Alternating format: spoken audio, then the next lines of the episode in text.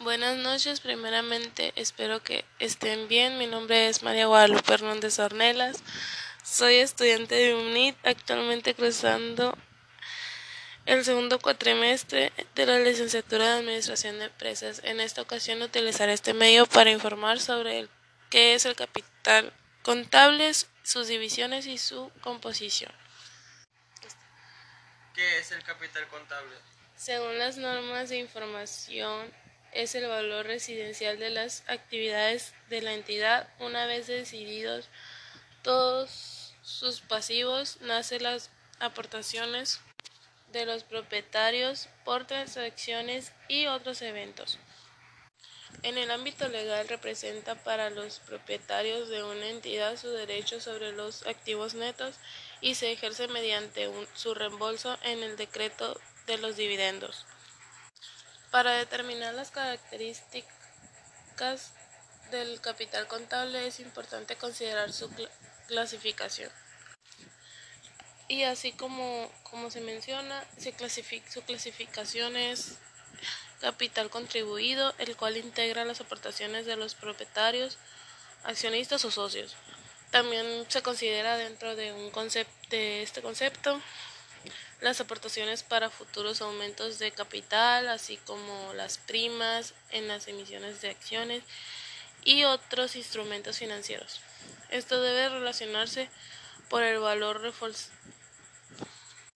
razonable del monto aportado a la entidad, así como de que cada socio tenga su parte de lo que invirtió, de lo que aportó y pueda salir ganando cada quien. Y por otro lado, el capital social forma parte también del capital contribuido, pues se representa por el importe recibido por la empresa por los títulos valor suscritos y pagados. ¿Qué quiero decir? Los cuales pueden ser acciones, portas sociales o títulos equivalentes dependiendo del tipo de sociedad emisora. De hecho, estos títulos tienen variables características. Dependiendo de los estatutos de la sociedad, pueden ser ordinarios, preferentes, con voto límite, con o sin expensión de valor nominal, mm, con dividendos mínimos, acumulativos, al proveedor, normativos, etc. Y por otro lado tenemos el capital ganado, el cual son los saldos de las utilidades acumuladas, incluyendo las retenidas en reservas de capital, las pérdidas acumuladas y en su caso los otros resultados integrales acumulados. Este se divide en reserva de capital, la cual forma parte del capital ganado y su origen es la asignación de las utilidades acumuladas por un fin específico. Esta puede crearse para cumplir un ordenamiento legal, tal como se revisa, se revisa legal prevista en la LGSM o por una decisión de los propietarios para proteger la estadía de la entidad.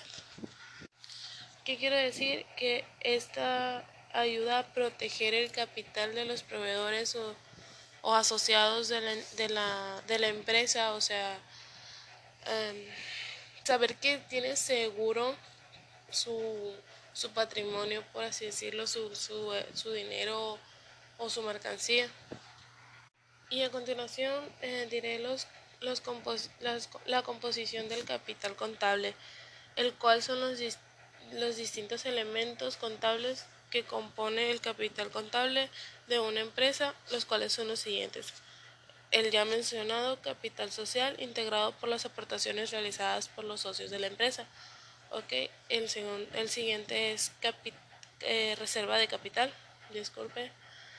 Capital de trabajo, como los recursos disponibles para la actividad cotidiana, a menudo, de, a menudo se identifica con la liquidez, o sea, los trabajos que, que hay y pues efectivamente con liquidez de, de que no todo trabajo es para siempre.